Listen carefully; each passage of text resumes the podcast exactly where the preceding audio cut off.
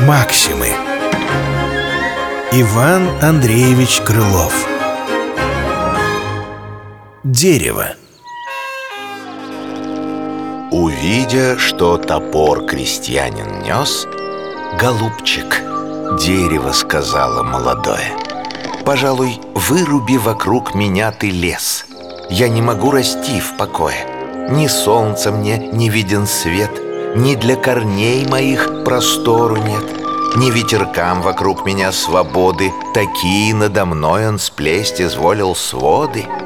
Когда б не от него расти помеха мне Я б в год бы сделалась красою сей стране И тенью бы моей покрылась вся долина. А ныне тонкая, почти как хворостина Взялся крестьянин за топор И дереву, как другу, он оказал услугу.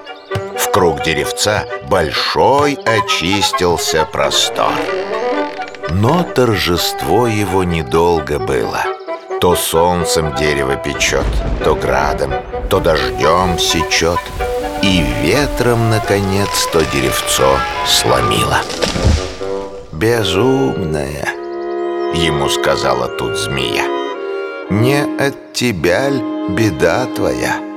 Когда б укрытая в лесу ты возрастала Тебе б вредить ни зной, ни ветры не могли Тебя бы старые деревья берегли А если б некогда деревьев тех не стало И время их бы отошло Тогда в свою череду ты столько б возросло Усилилось и укрепилось Что нынешней беды с тобой бы не случилось. И бурю, может быть, ты б выдержать могло.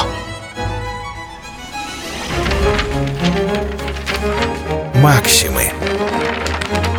Иван Андреевич Крылов.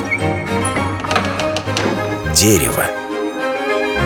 Читал Борис Миронов